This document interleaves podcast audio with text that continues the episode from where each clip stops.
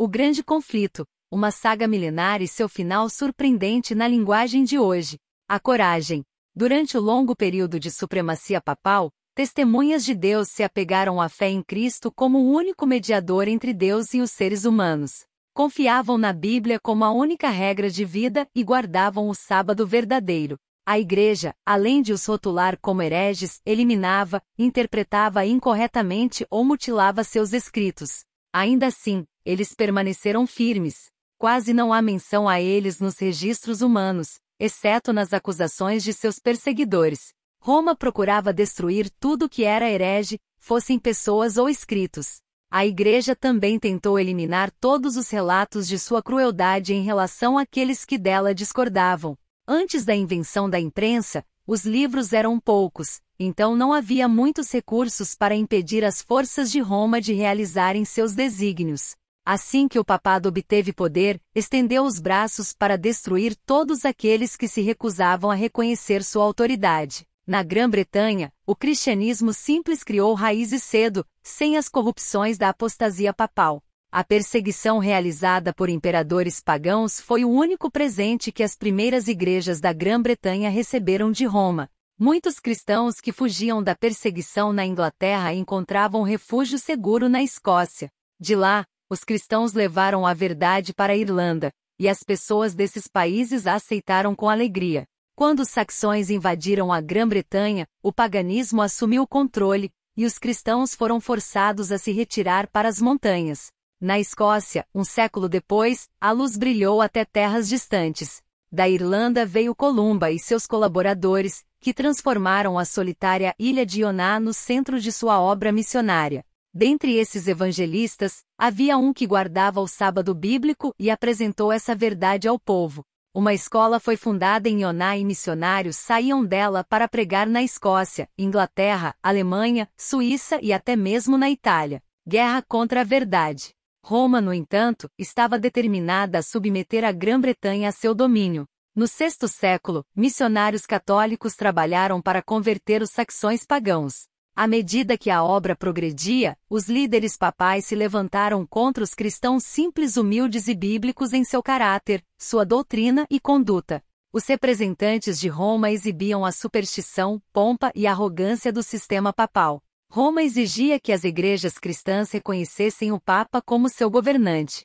Os bretões responderam que o Papa não tinha direito à supremacia dentro da igreja e que prestariam a ele apenas a submissão que é devida a todo seguidor de Cristo. Sabiam que não existia outro mestre além de Cristo. Então o verdadeiro espírito do papado se revelou.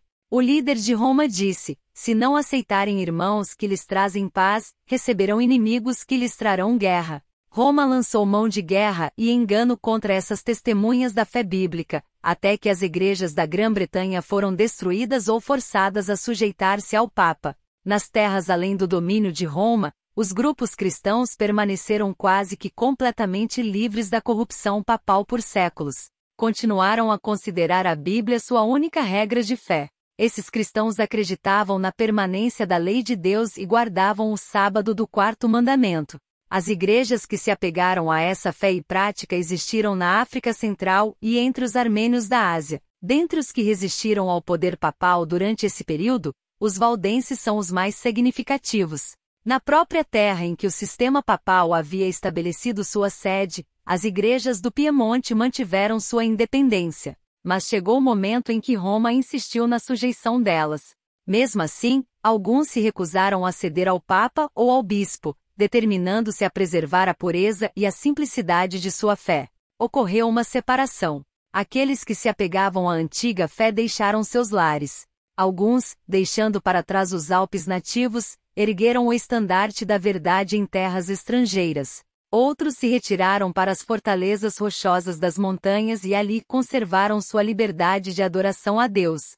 Sua crença religiosa era baseada na palavra escrita de Deus, esses humildes camponeses, excluídos do mundo, não haviam encontrado a verdade sozinhos em oposição aos ensinos da Igreja apóstata. Herdaram as crenças religiosas de seus antepassados.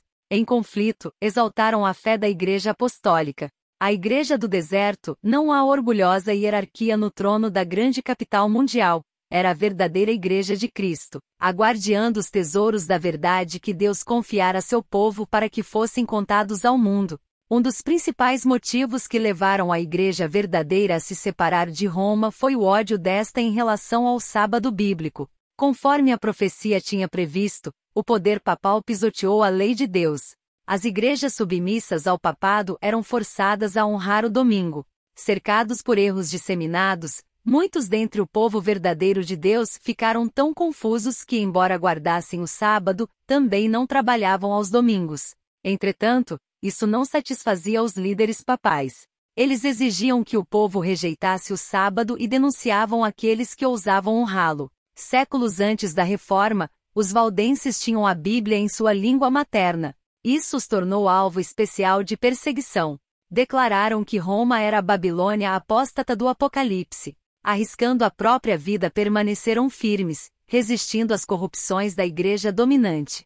Ao longo das eras de apostasia, Houve valdenses que negaram a supremacia de Roma, rejeitaram a adoração a imagens por ser uma forma de idolatria e guardaram o sábado verdadeiro. Por trás das grandes paredes montanhosas, os valdenses encontraram um esconderijo. Esses fiéis exilados mostravam aos filhos as alturas que se erguiam acima deles em majestade e falavam daquele cujas palavras permanecem como as rochas eternas.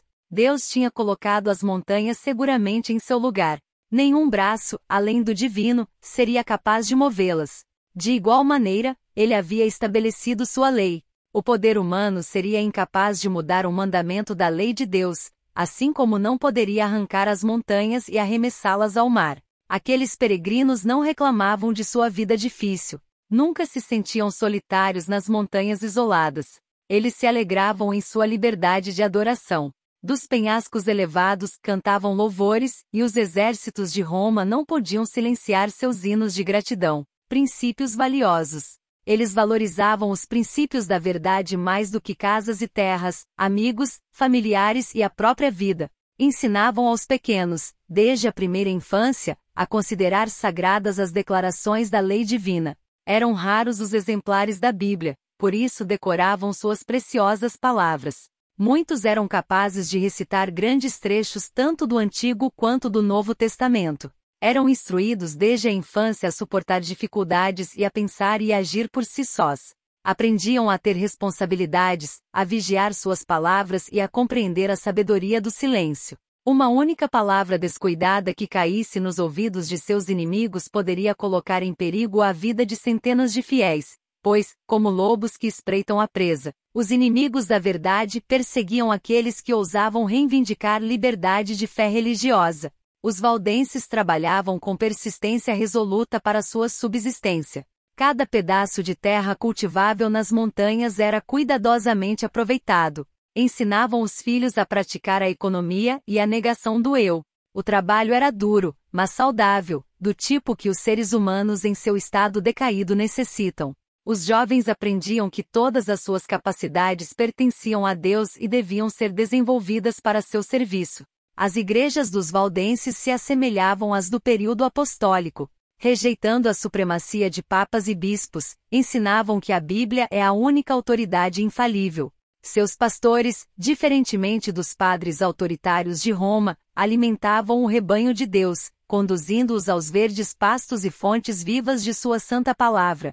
As pessoas não se congregavam em igrejas magníficas ou grandes catedrais, mas nos vales alpinos ou, em tempos de perigo, em alguma fortaleza rochosa, a fim de ouvir as palavras da verdade proferidas por servos de Cristo. Os pastores não só pregavam o Evangelho, como também visitavam os enfermos e trabalhavam para promover a harmonia e o amor fraternal. Assim como Paulo fazia tendas, cada um aprendia algum ofício a fim de prover o próprio sustento, caso necessário. Os jovens recebiam instrução dos pastores. A Bíblia era o principal tema de estudo. Decoravam os evangelhos de Mateus e João, bem como muitas das epístolas. Com esforço persistente, às vezes nas cavernas escuras da terra, iluminados por tochas, escreviam as sagradas escrituras, versículo por versículo, Anjos celestiais cercavam esses obreiros fiéis. Satanás havia incitado sacerdotes e bispos romanos a enterrar a palavra da verdade debaixo de uma pilha de erros e superstições. De maneira notável, porém, ela foi preservada sem corrupções ao longo de toda a Idade das Trevas. Assim como a arca sobre as águas agitadas, a palavra de Deus supera as tempestades que ameaçam sua destruição, como uma mina com ricos veios de ouro e prata escondidos debaixo da superfície. As sagradas escrituras contêm tesouros da verdade que somente aquele que busca com humildade e oração pode encontrar. Deus projetou a Bíblia para ser um livro com lições para toda a humanidade, revelando a si próprio. Cada verdade que enxergamos é uma revelação nova do caráter de seu autor. Alguns jovens eram enviados de suas escolas nas montanhas para instituições de ensino na França ou Itália, onde havia um campo mais amplo de estudo e observação do que nos Alpes nativos. Esses jovens eram expostos a tentações, encontravam agentes de Satanás que tentavam incutir neles heresias sutis e enganos perigosos. Mas sua educação na infância os havia preparado para isso. Nas escolas para onde iam, não confiavam em ninguém. Suas roupas eram feitas de maneira especial para esconder seu maior tesouro, as Escrituras. Em todos os lugares onde podiam, colocavam cuidadosamente alguma porção da Bíblia para que aqueles que pareciam abertos a receber a verdade pudessem encontrá-la. Dessa maneira, conquistaram conversos a verdadeira fé nessas instituições de ensino. Com frequência, seus princípios se espalhavam por toda a escola. No entanto, os líderes papais não conseguiam identificar a fonte da suposta heresia. Treinamento eficaz. Os cristãos valdenses sentiam a solene responsabilidade de fazer sua luz brilhar pelo poder da palavra de Deus, trabalhavam para quebrar o jugo que Roma impusera. Os ministros valdenses precisavam servir por três anos em algum campo missionário antes de assumir uma igreja na própria terra uma introdução apropriada à vida pastoral em tempos difíceis. Os jovens viam diante de si não riquezas e glórias terrenas, mas trabalho duro, perigos e a possibilidade da morte de mártir os missionários saíam de dois em dois, assim como Jesus havia enviado seus discípulos. Se revelassem sua missão, a derrota seria certa. Cada ministro tinha conhecimento de algum ofício ou profissão. Assim, os missionários realizavam sua obra sob o disfarce de um trabalho secular, em geral como comerciantes ou vendedores, carregavam consigo seda, joias e outros artigos e sempre eram bem-vindos como mercadores nos lugares em que seriam rejeitados como missionários. Em segredo, carregavam cópias da Bíblia, inteira ou em parte. Com frequência, conseguiam interessar alguém pela leitura da palavra de Deus e deixavam uma parte dela com quem queria. De pés descalços, roupas rústicas e manchadas pela viagem, esses missionários passavam por grandes cidades e chegavam até terras distantes. Igrejas surgiam ao longo de seu caminho, e o sangue de mártires testemunhava da verdade. Velada e em silêncio, a palavra de Deus era recebida com alegria em muitos lares e corações. Os valdenses acreditavam que o fim de todas as coisas não estava distante. À medida que estudavam a Bíblia, ficavam profundamente impressionados com o dever de tornar conhecidas as verdades da salvação aos outros. Encontravam conforto, esperança e paz na crença em Jesus. Enquanto a luz alegrava seu coração, ansiavam por disseminar seus raios de luz àqueles que estavam nas trevas dos erros de Roma. Sob a orientação do Papa e dos sacerdotes, a maioria das pessoas aprendia a confiar em suas boas obras para a salvação. Esses indivíduos olhavam o tempo todo para si. Sua mente refletia na própria condição pecaminosa, afligindo a alma e o corpo, sem achar alívio. Milhares consumiram a vida em celas de convento. Por meio de jejuns e açoites frequentes, vigílias da meia-noite, deitando-se em pedras frias e úmidas e fazendo longas peregrinações assombrados pelo medo da ira vingativa de Deus, muitos sofriam continuamente, até que a natureza exausta expirava sem um raio de esperança desciam à sepultura, mostrando o caminho. Os valdenses queriam muito levar a mensagem de paz nas promessas de Deus a essas pessoas famintas e lhes mostrar Cristo como a única esperança de salvação.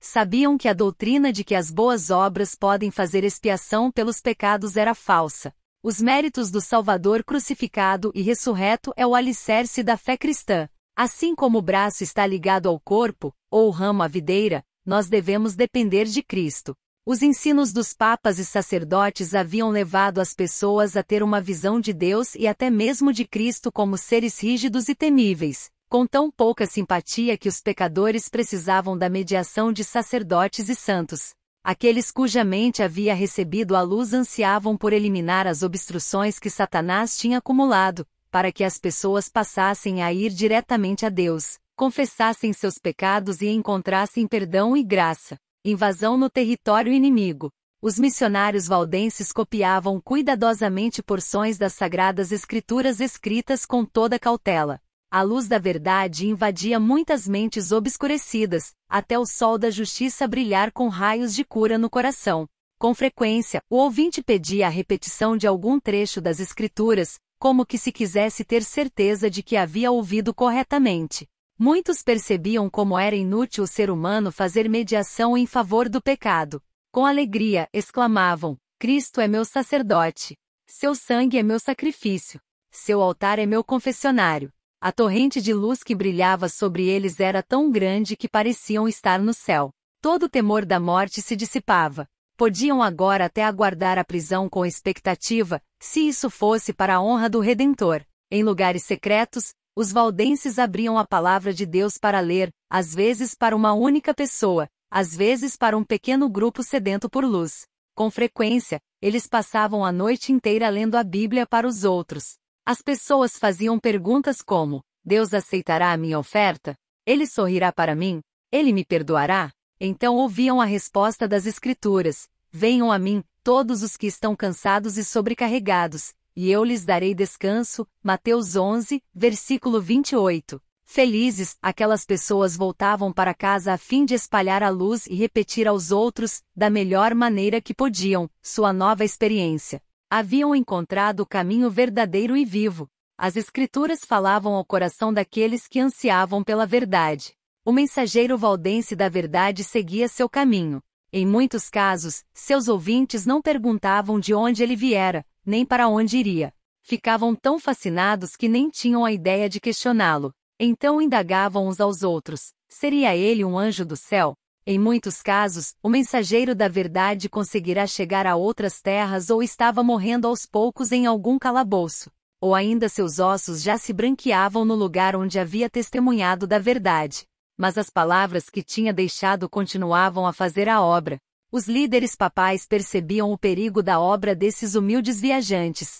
A luz da verdade dissiparia as nuvens pesadas de erro que envolviam o povo. Direcionaria a mente somente para Deus, resultando na eventual destruição da supremacia de Roma. Esses viajantes, apegando-se à fé da igreja primitiva, eram um constante testemunho da apostasia romana e por isso, eram odiados e perseguidos. Sua recusa em abrir mão das escrituras era uma ofensa que Roma não conseguia tolerar, uma decisão terrível. Começaram então as mais terríveis cruzadas contra o povo de Deus em suas casas da montanha. Investigadores severos foram enviados no rastro deles. Vez após vez, as forças de Roma não apenas arruinaram as terras férteis dos perseguidos, mas também destruíram suas casas e capelas. Nenhuma acusação poderia ser feita contra o caráter moral desses foragidos. Sua maior ofensa era não adorar a Deus de acordo com a vontade do Papa. Como eram considerados culpados desse crime, cada insulto e tortura que homens ou demônios eram capazes de inventar eram lançados sobre eles. Quando Roma decidiu exterminar o odiado grupo, o Papa decretou uma bula, condenando os valdenses como hereges e ordenando sua morte.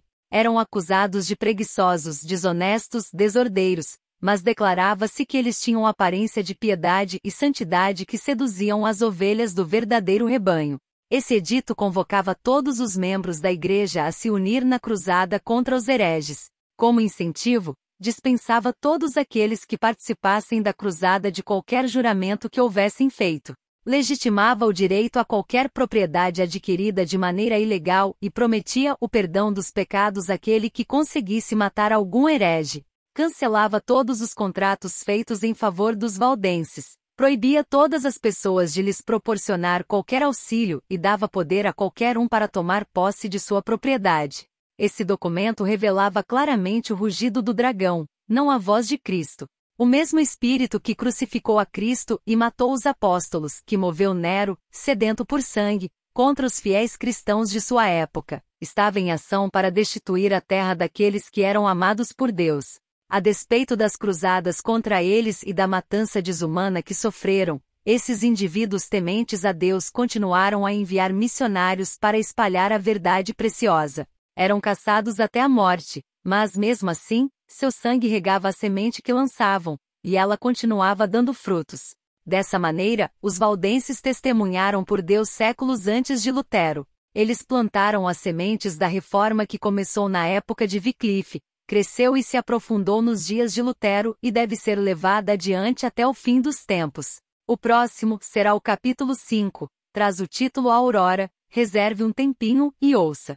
Deus te abençoe. Até lá!